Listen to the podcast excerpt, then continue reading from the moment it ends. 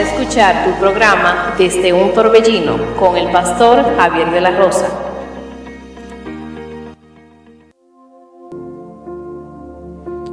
Bendiciones queridos hermanos y amigos, que Dios les bendiga de una manera muy especial.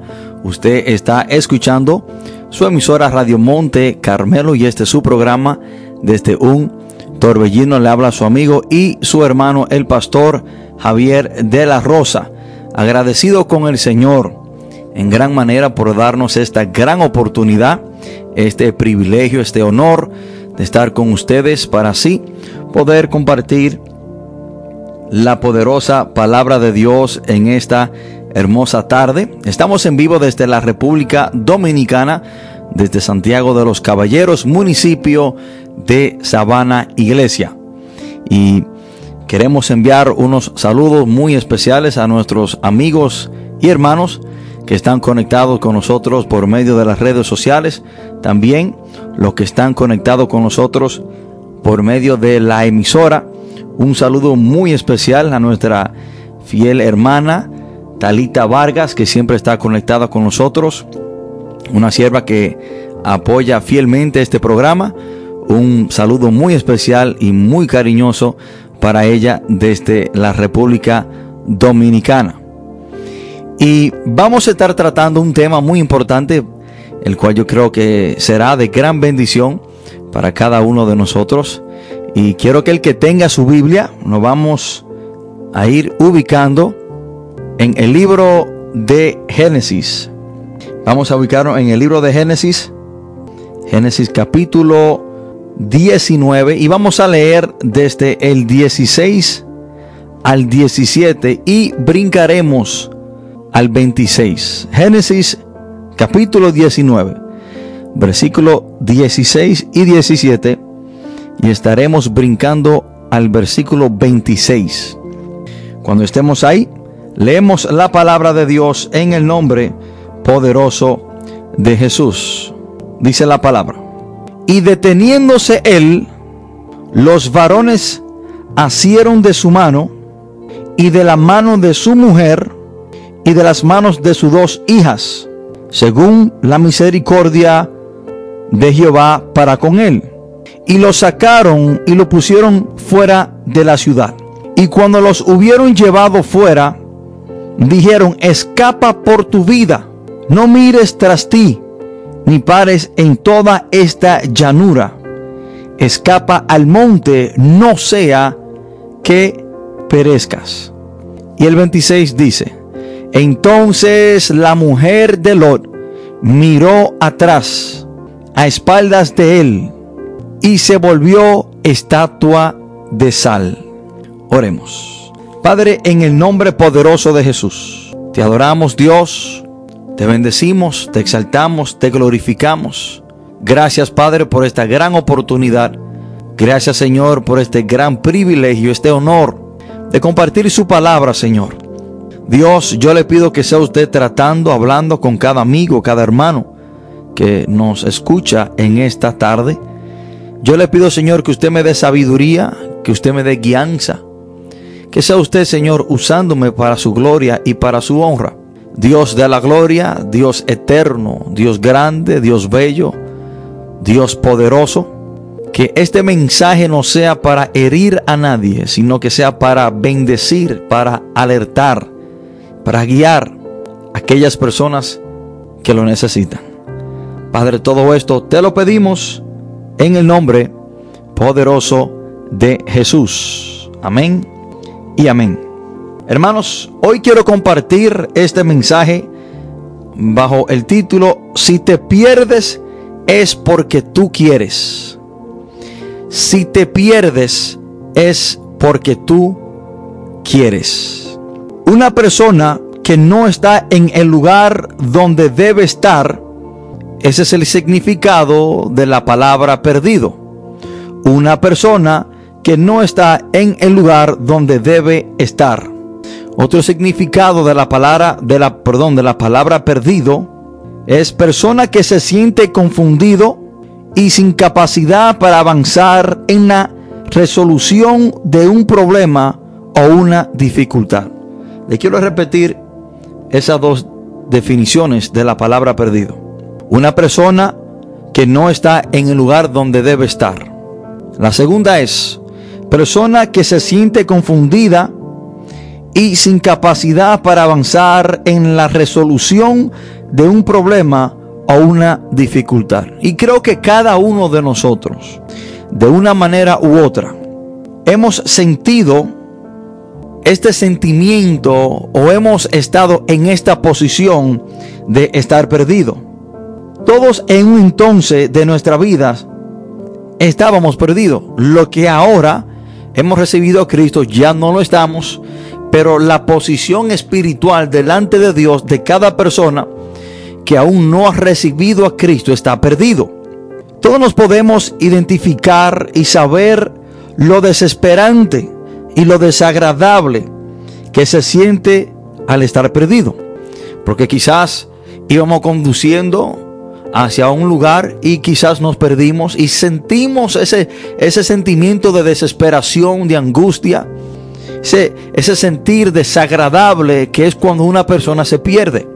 Por lo tanto, creo que cada uno de nosotros sabemos cómo se siente el estar perdido. Ahora, vemos el propósito por la cual Jesús vino al mundo. El propósito por la cual Jesús vino al mundo fue para salvar, fue para redimir, fue para restablecer la relación entre Dios y el hombre, la cual se dividió y la relación cayó en el huerto del Edén. El propósito por la cual Jesús vino al mundo fue a reconciliarnos con Dios, fue a restablecer esa relación, fue a salvar. Y dice la palabra de Dios en Lucas 19:10, porque el Hijo del Hombre vino a buscar y a salvar lo que se había perdido. La relación entre el hombre y Dios se perdió en el huerto del Edén. Jesús vino a restablecer esa relación. Jesús vino a buscar al hombre para llevarlo a Dios, a tener esa relación con Dios, porque por medio de Jesús es que tenemos esa relación íntima con el Padre Celestial.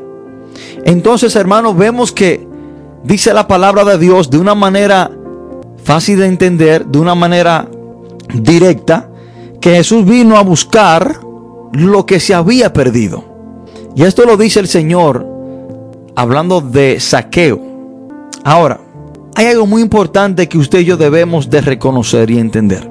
El que está perdido nunca podrá llegar al cielo. Y esto es una verdad espiritual y una verdad con lógica. El que está perdido nunca podrá llegar al cielo. Porque la palabra dice en Juan 14, 16 que Jesús es el camino. Ahora, una persona que no está en el camino está perdido. Y una persona perdida nunca podrá llegar al cielo. Pero para llegar al cielo necesita llegar al cielo por ese camino que conduce. El único camino que conduce al cielo es Jesús. Por lo tanto, cuando una persona no ha recibido a Jesucristo, no tiene a Jesús como su Señor y Salvador, está perdido. Porque si Jesús dice que Él es el camino, entonces si no tiene Jesucristo en su vida, no estás en el camino y una persona que no está en el camino está perdido, porque lo opuesto de estar en el camino es estar perdido. Y hay algo muy importante que debemos de reconocer, y es el que no reconoce que está perdido, se pierde aún más, porque por creer que está en el camino correcto, se aleja más del verdadero. Yo no sé si a usted le ha sucedido que cuando usted tiene una dirección para llegar a algún lugar y usted se pierde y al usted no reconocer que está perdido, se va alejando cada día o, o cada momento más del camino de la dirección correcta. Cuando usted no reconoce que usted está perdido y por usted no reconocer a tiempo, se aleja más del camino verdadero o hacia donde usted va. Pero inmediatamente que reconocemos que estamos perdidos, nos, nos detenemos y comenzamos a analizar, comenzamos a buscar la dirección correcta o el camino correcto. Pero mientras yo sigo conduciendo, cuando estoy perdido y no reconozco que lo estoy, me alejo más del camino verdadero. Y para reconocer, hermanos, que estamos perdidos, o por no reconocer que estamos perdidos, nos perdemos aún más. Ahora, la historia que le acabo de, compartir es la historia de Sodoma y Gomorra. Cuando Dios envía unos ángeles a liberar, a salvar a Lot y a su familia de la destrucción que venía sobre Sodoma y Gomorra. Dios había decretado y había establecido destruir esta ciudad con azufre, con, con fuego. Pero antes de Dios destruirla, envía estos ángeles a sacar a Lot de esa ciudad. Y dice la palabra de Dios en el versículo 16. Voy voy a leerle el 15. Y al rayar el alba, los ángeles daban prisa a Lot, diciendo, levántate, toma tu mujer y tus dos hijos, que se hallan aquí, para que no perezca en el castigo de la ciudad. Y deteniéndose él, los varones asieron de su mano y de la mano de su mujer y de las manos de sus dos hijas, según la misericordia de Jehová para con él.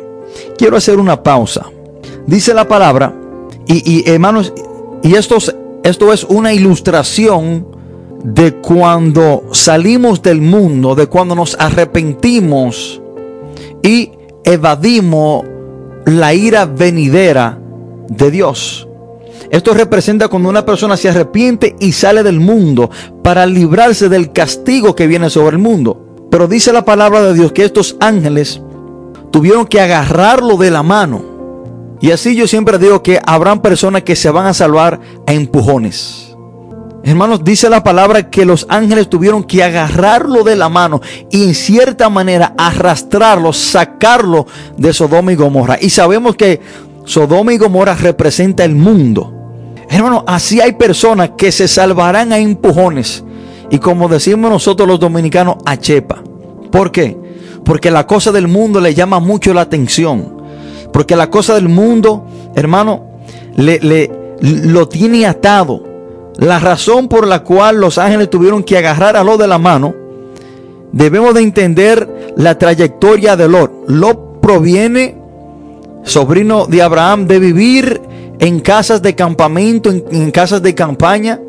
Y vemos que la trayectoria de Lot era que él vivía de, de, lugar en lugar. Nunca tuvo una casa estable, fija, porque para esos tiempos se vivía en casas de campañas y cuando tenían que moverse de esa tierra lo hacían. Él nunca tuvo nada estable o quizás nunca tuvo muchas, eh, muchas pertenencias porque tenía que estarse moviendo de lugar en lugar. Pero cuando Lot llega a Sodoma y Gomorra, era una ciudad fija, estable. Podemos pensar que él tenía su casa física estable y que dentro de su casa quizás la tenía bien equipada y tenía todas sus cositas. Al verse con, con, su casa quizás bien bonita, bien organizada y con todas sus pertenencias y su cosa de valores, y al ángel decirle que él tenía que salir de la ciudad y dejarla, a él se le hizo un poco difícil. Aparentemente no quería dejar sus cosas, sus pertenencias, y el ángel tuvo que agarrarlo de la mano. Así hay personas, hermanos, que cuando se le habla de arrepentirse, de recibir a Cristo, de apartarse del mundo se le hace muy difícil porque ellos entienden que hay cosas que tienen que dejar de hacer. Ellos entienden que hay cosas en el mundo o del mundo que ellos no pueden arrastrarla a su nueva vida, tienen que dejarla atrás. Y esto estaba sucediendo con Lot. Dice la palabra que los ángeles tuvieron que agarrarlo de la mano. Otra parte que me llama la atención en este, en este texto es que dice la palabra, según la misericordia de Jehová para con él. Lord escapó de la destrucción que venía sobre Sodoma y Gomorra. Usted y yo podemos escapar de la ira de Dios que viene para el mundo. Noé y su familia escaparon del diluvio. Lord escapó de la destrucción de Sodoma y Gomorra. Y usted y yo escaparemos de la ira venidera del mundo no porque usted y yo quizás nos la ganamos, o no porque Lord o Noé o usted y yo somos buenos o nos merecemos salir o ser salvos. No, se, según la misericordia de Dios. Y, y este punto es muy importante. Lot sacó perdón, Dios sacó a Lot de Sodoma y Gomorra no porque Lot se lo merecía, no porque es, eh, era un hombre bueno o era un hombre que tenía una relación estrecha, íntima con Dios, no, fue por la misericordia que Dios tenía para con él. Hermano, nunca crea, nunca crea que usted y yo somos salvos porque no lo merecemos. La palabra dice que somos salvos por gracia, lo que significa un don inmerecido. Y dice la palabra de Dios, hermano, que ellos lo sacaron afuera y lo pusieron fuera de la ciudad. Pero miren lo que los ángeles le dijeron. Cuando, cuando los hubieron llevado fuera, dijeron, escapa por tu vida, no mires tras ti, ni pares en toda esta llanura, escapa al monte, no sea que perezca. Los ángeles le dijeron a Lot y a su familia, a su esposa y a sus dos hijas, que no miraran hacia atrás. Y esas palabras son para nosotros hoy en día. Cuando Dios nos saca del mundo, cuando estamos perdidos en el mundo, Dios nos saca del mundo. Hermano, no podemos mirar hacia atrás. No podemos detenernos y mirar las cosas que dejamos en el mundo o las cosas que dejamos de hacer en el mundo. No podemos detenernos y meditar en la cosa que Dios nos ha quitado o de la cosa que Dios nos ha sacado. Porque posiblemente que podamos regresar atrás. Cuando Dios me saca de la delincuencia y yo me pongo a pensar en mis actos de delincuencia que yo llevaba a cabo, quizás Satanás me engañe y me regrese a esa vida.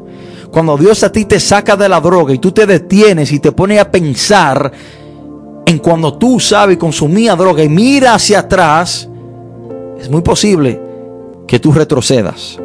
Hermanos, los ángeles le dijeron que no miraran hacia atrás, que escaparan por su vida al monte. ¿Para qué? Para que no murieran, para que no perezcas. Ahora, ¿qué hizo la mujer de Lot? Y aquí quiero centrar el mensaje. ¿Qué hizo la mujer de Lot? Bueno, la mujer de Lot hizo totalmente lo opuesto. Entonces la mujer de Lot miró atrás a espaldas de él y se volvió estatua de sal. ¿Por qué se murió la mujer de Lot? Porque ella quiso ella había escuchado audiblemente la prohibición de los ángeles o la prohibición de parte de Dios, porque los ángeles hablan de parte de Dios. La prohibición que los ángeles le dieron, le dieron a ellos fue de parte de Dios. Ella había escuchado que Dios le había prohibido mirar hacia atrás y detenerse. Y juntamente con Dios darle la prohibición, lo que no, lo que no debían hacer, también le da la consecuencia si hacen lo que Dios le dice que no deben de hacer. ¿Qué dice la palabra? Para que no perezca. Y si la mujer de los se detuvo y deliberadamente miró hacia atrás, sabiendo que si miraba iba a morir, y ella se detuvo y miró fue porque ella quiso. Ella se perdió porque quiso. Así te digo a ti hoy en esta hora, si tú te pierdes es porque tú quieres.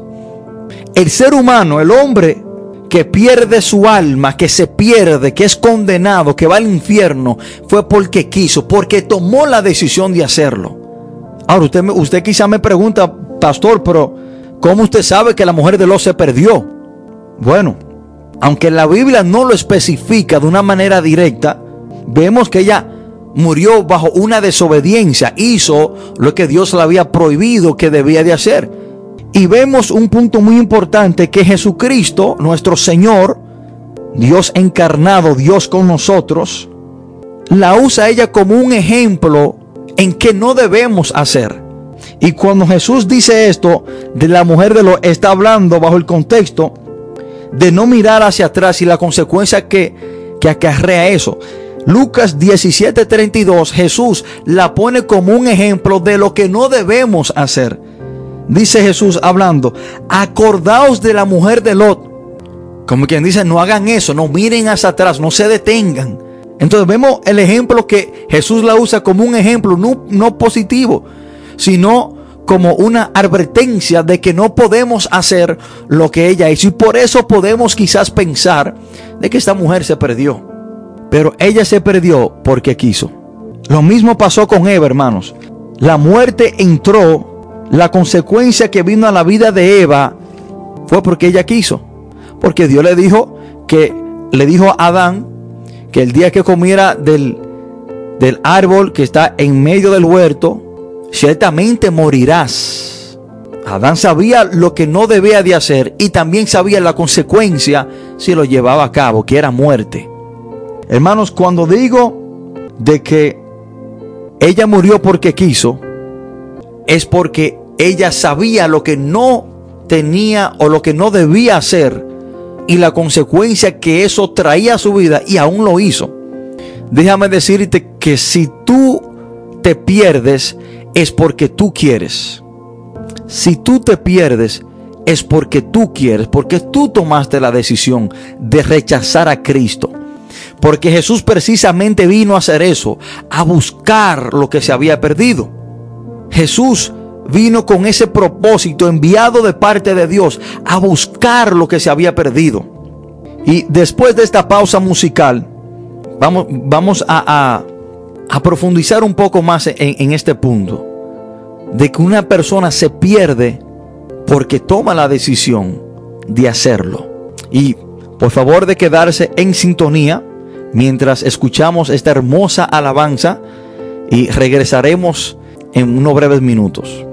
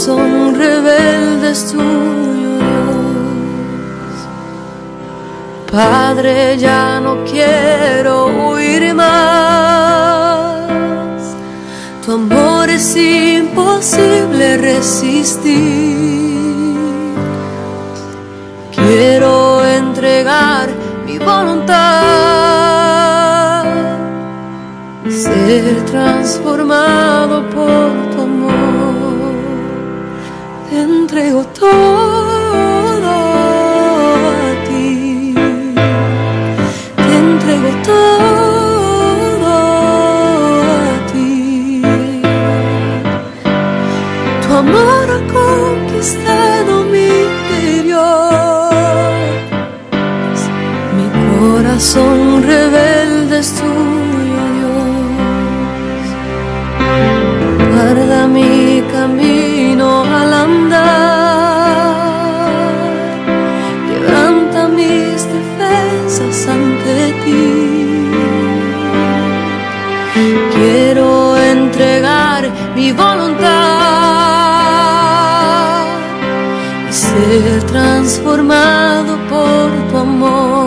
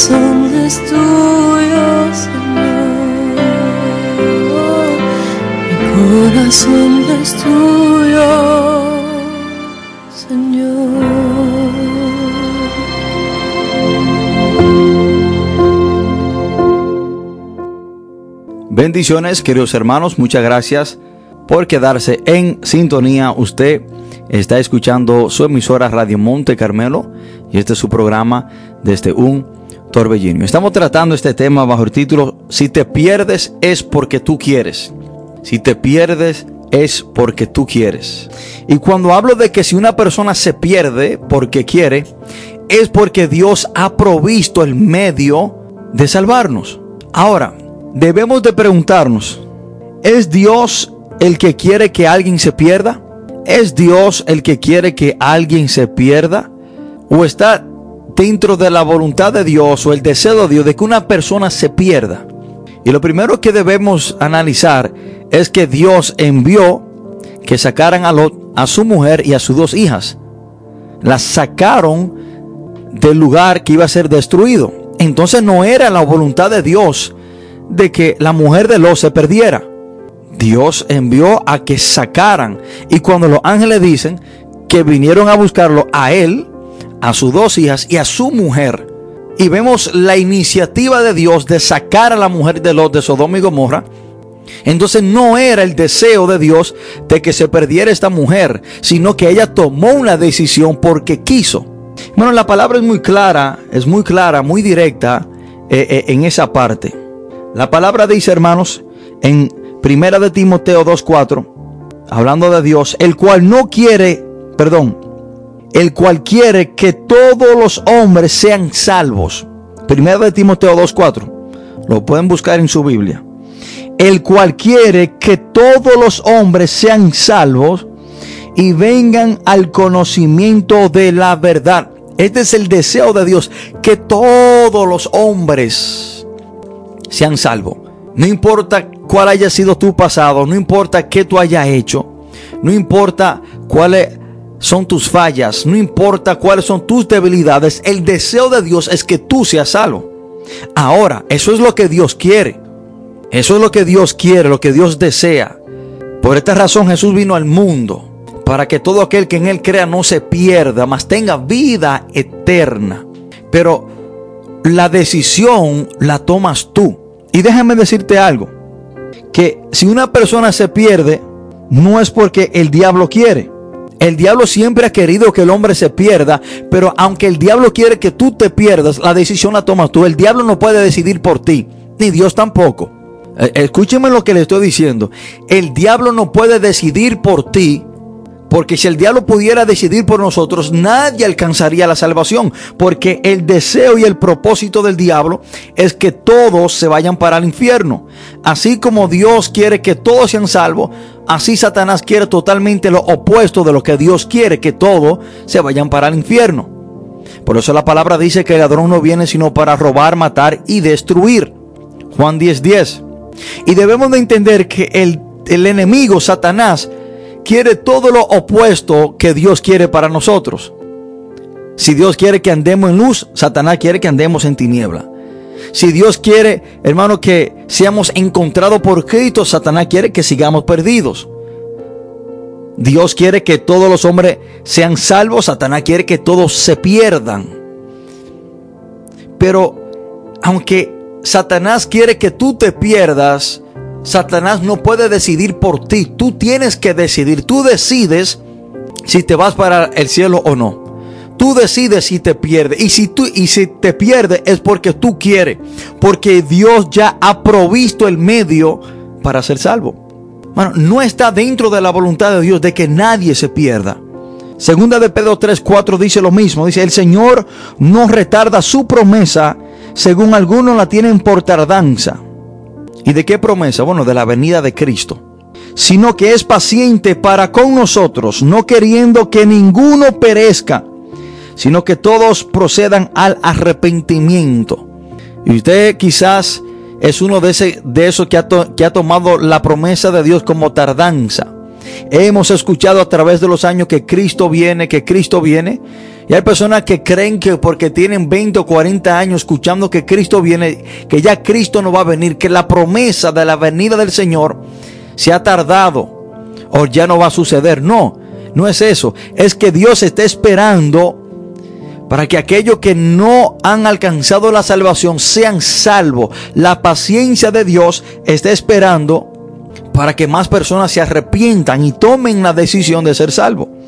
Porque dice la palabra que Dios no quiere que ninguno perezca, sino que todos procedan al arrepentimiento. Entonces, hermanos, si una persona se pierde, no es porque Dios quiere, ni tampoco es porque Satanás quiere. Fue porque esa persona en sí tomó la decisión de perderse.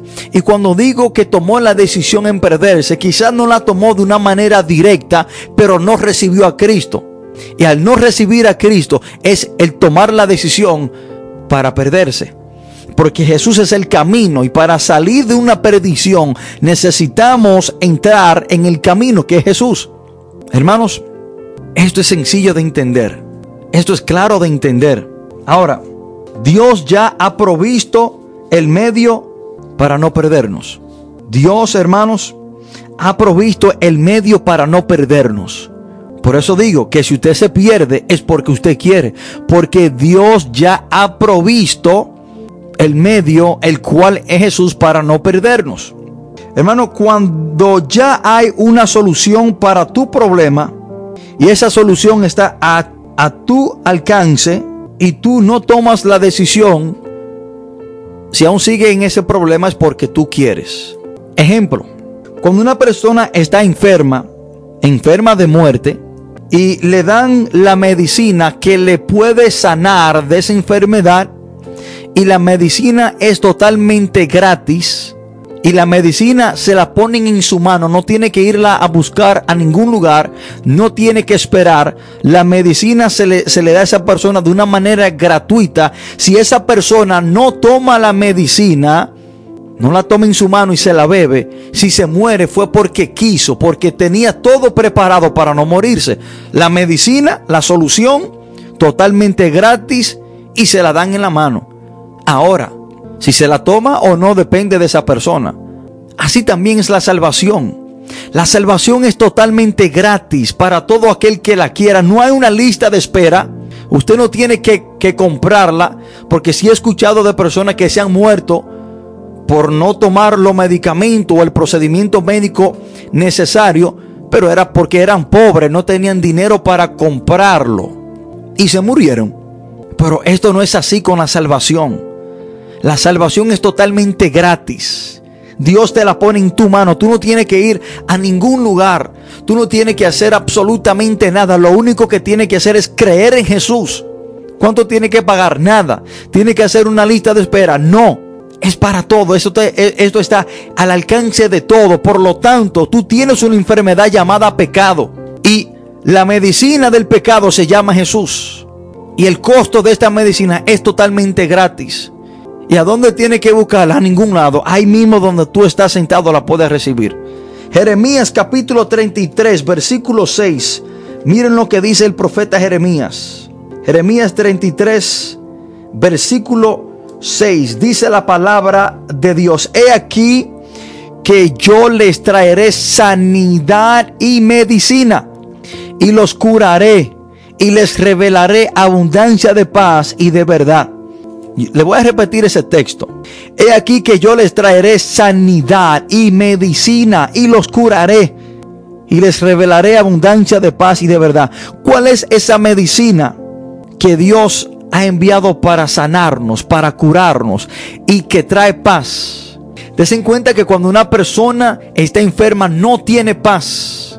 Cuando una persona es culpable de pecado eh, tiene esa enfermedad, ese cáncer llamado pecado, no tendrá paz. Pero ¿cuál es la medicina que cura, que sana esa culpabilidad de pecado? Se llama Cristo. Y esta es la medicina que Dios ha enviado para sanarnos. Ahora, si tú te la tomas o no, es decisión tuya. Y si tú no te la tomas y te mueres, fue porque tú quisiste. Por eso le estoy hablando hoy, hermano, bajo el título, si te pierdes es porque tú quieres. Porque Dios ya ha provisto el medio de salvación, el cual está al alcance de todos, a todo tiempo, en todo momento, en todo lugar, a toda hora. Sin importar quién tú eres, hay medicina que solamente los ricos la pueden comprar. Por ende, el pobre se muere porque no tiene dinero, dinero suficiente. Pero esta, san, e, esta medicina es totalmente gratis y es para todos. Si te pierdes es porque tú quieres. Porque hay uno que se llama Jesús que vino a encontrarte. La mujer de Lot se perdió porque quiso, porque decidió mirar hacia atrás. La mujer de Lot se convirtió en estatua de sal porque hizo lo que Dios le dijo que no podía hacer. Hermano, la palabra dice en Juan capítulo 3, del 16 en adelante. Quiero leerle esos textos. Juan 3, 16 al 18. Dice la palabra, porque de tal manera amó Dios al mundo que ha dado a su Hijo unigénito para que todo aquel que en Él crea no se pierda. Ahora, si usted se pierde, fue porque usted no creyó en Jesucristo, en su Hijo. Para no perdernos, tenemos que creer en Jesús. Pero la decisión de creer o no creer no la toma usted ni tampoco la, toma Satanás. La decisión de creer o no creer tampoco la tomará, la tomará Dios por usted. La decisión de creer o no creer en Jesús no la puede tomar un familiar por usted. No la puede tomar su líder religioso. No la puede tomar su pastor. No la puede tomar el evangelista. La decisión de creer o no creer, de perderse o ser salvo, la toma usted. Por eso te digo que si tú te pierdes es porque tú quieres, porque ya tú sabes lo que tú debes de hacer. Y ya el medio de salvación está provisto de parte de Dios. Y está a tu alcance, al costo de absolutamente nada. Y dice la palabra el 17, porque no envió Dios a su Hijo al mundo para condenar al mundo, sino para que el mundo sea salvo por él. Miren lo que dice el 18. El que en él cree no es condenado. Entonces, para no ser condenado, para no perdernos, tenemos que creer en Jesús. ¿Y qué a usted le cuesta creer en Jesús? ¿Cuánto usted tiene que pagar para creer en Jesús? ¿Se tiene usted que apuntar en una lista para poder creer en Jesús? ¿Necesita usted ser de cierta categoría económica para creer en Jesús? ¿Necesita usted ser una buena persona para creer en Jesús? ¿Cuáles son los requisitos para creer en Jesús? Ninguno, solamente creer, solamente depositar su fe en Él.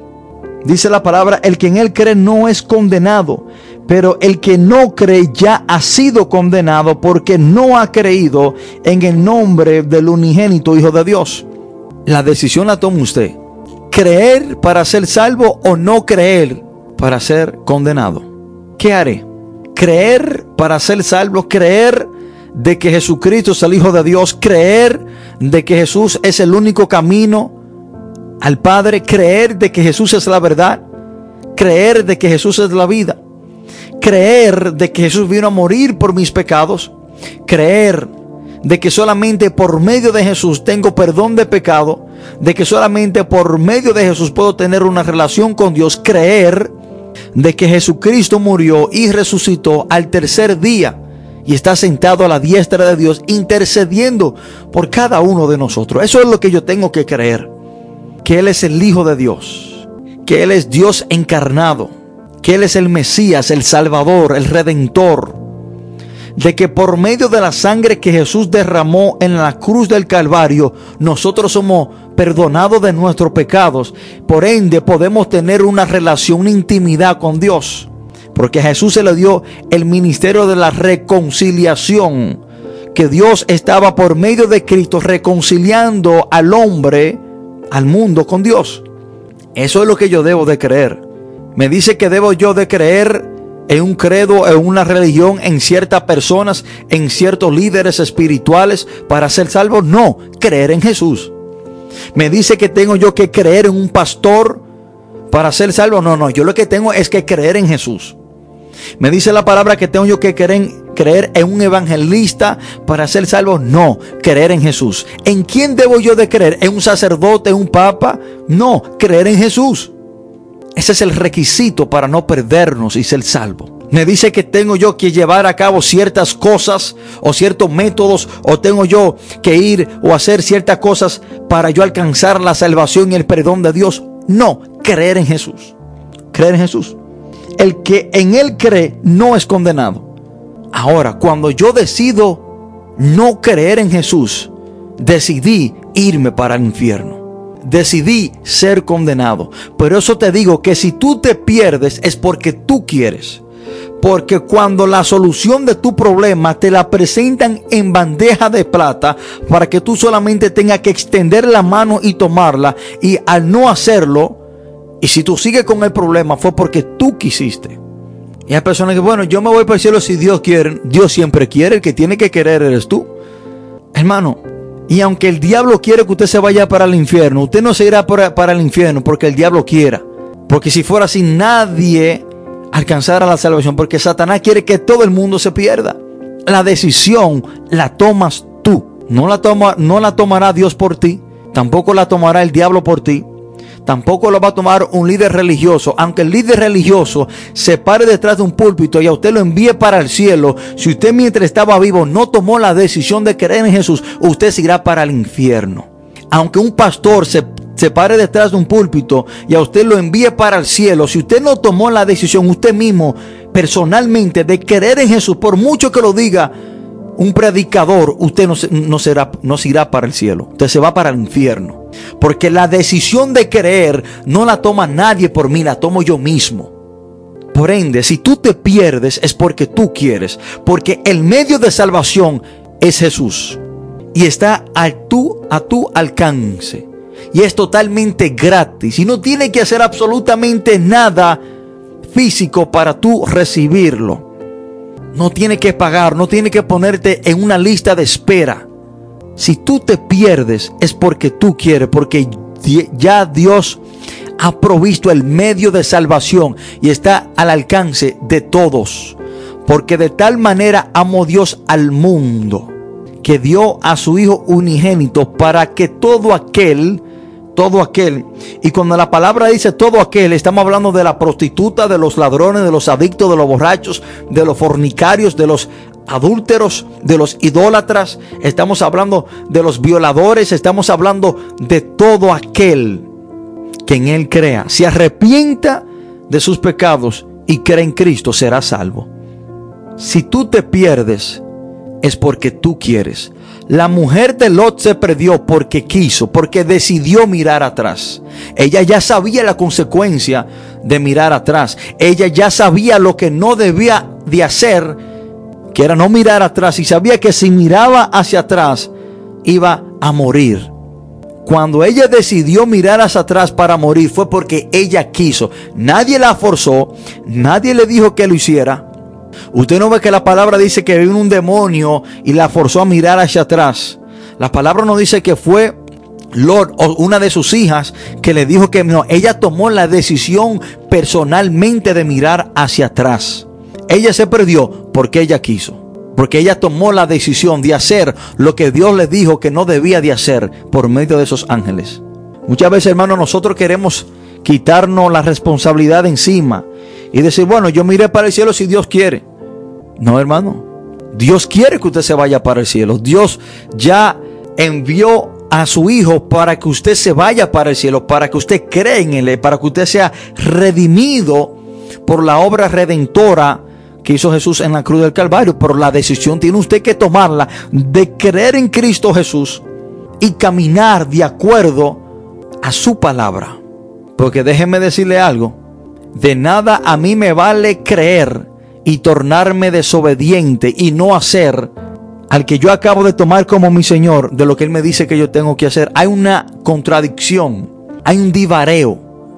Cuando yo digo que Jesús es mi Señor y yo no hago nada de lo que Él me dice, hermano, hay un divareo, hay una contrariedad. Y cuando una persona es el Señor de otra, lo que significa que si yo tomo una persona como mi Señor, significa que yo soy su siervo y Él está por encima de mí. Yo tengo que hacer lo que Él me diga porque Él es mi Señor. Hay personas que en, que en las iglesias andan gritando, Señor, Señor, Señor pero no hacen nada de lo que Él le dice. Y ahí es que el Señor dice que algunos en aquel tiempo le dan, Señor, Señor, Señor, en tu nombre echamos fuera demonios. Escuchen esto, Señor, Señor, Señor. Jesús le dijo, apartaos de mí, hacedores de maldad. Porque decían que Cristo era su Señor, pero no hacían lo que el Señor le decía que tenía que hacer. Hay una contraria, hay un divareo. Yo no puedo decir que Jesús es mi Señor, recibirlo, creer en Él como mi Señor y no hacer nada de lo que Él me dice que yo tengo que hacer. O de no dejar de hacer lo que mi Señor me está diciendo que deje de hacer. Hermanos y amigos, hoy, en este momento, en esta hora, Dios le ha puesto delante de usted una muy o la más importante decisión que usted podrá tomar en el mundo. ¿Decido ser salvo o decido irme para el infierno? Y déjeme decirle que si usted es de esos sabios Salomones que dice, bueno, yo no estoy listo para decidir, déjeme decirle que el usted tomar la decisión de no decidir es una decisión en sí. Porque cuando usted decide no creer en Jesús, o no decide por creer en Jesús, y está indeciso, es una decisión en sí. Porque para ser salvo tiene que creer. Y cuando usted decide quedarse titubeando, ya ha tomado una decisión y es de no creer en Jesús. De ahí es que Jesús dice en Mateo 12:30, el que es conmigo, perdón, el que no es conmigo contra mí es. Entonces que si tú no has decidido creer en Jesús, estás contra Él. Y lo más terrible que usted puede hacer, hermano, es estar contra Dios. Usted podrá estar contra un familiar, contra un diputado, contra un general, contra el presidente, contra quien usted quiera y podrá sobrevivir. Pero a usted le irá fatal cuando usted está contra Dios. En este momento, Dios ha puesto delante de usted la decisión más importante que usted ha de tomar. De creer en Jesús para ser salvo o de no creer para ser condenado. Y si tú te pierdes, es porque tú quieres. En este momento, si hay una persona que quiera entregarle su vida al Señor, que ha decidido creer en Jesús para no perderse, lo puede hacer por medio de esta oración. Ahí donde usted está sentado, acostado, quizás de pies o conduciendo, no importa. Cierre sus ojos. Bueno, si está conduciendo, no cierre sus ojos. Pero repita esta oración de todo corazón. Padre, en el nombre de Jesús, yo te pido perdón por todos mis pecados Reconozco que he hecho lo malo. Hoy me arrepiento. Hoy confieso que Jesús es mi Señor y mi Salvador. Hoy decido creer en Jesús para ser salvo y no ser condenado. Yo confieso que Jesús murió y resucitó al tercer día y está sentado a la diestra de Dios. Confío en Él, la salvación de mi alma y vida eterna. Padre, todo esto te lo pedimos en el nombre poderoso de Jesús. Amén y amén.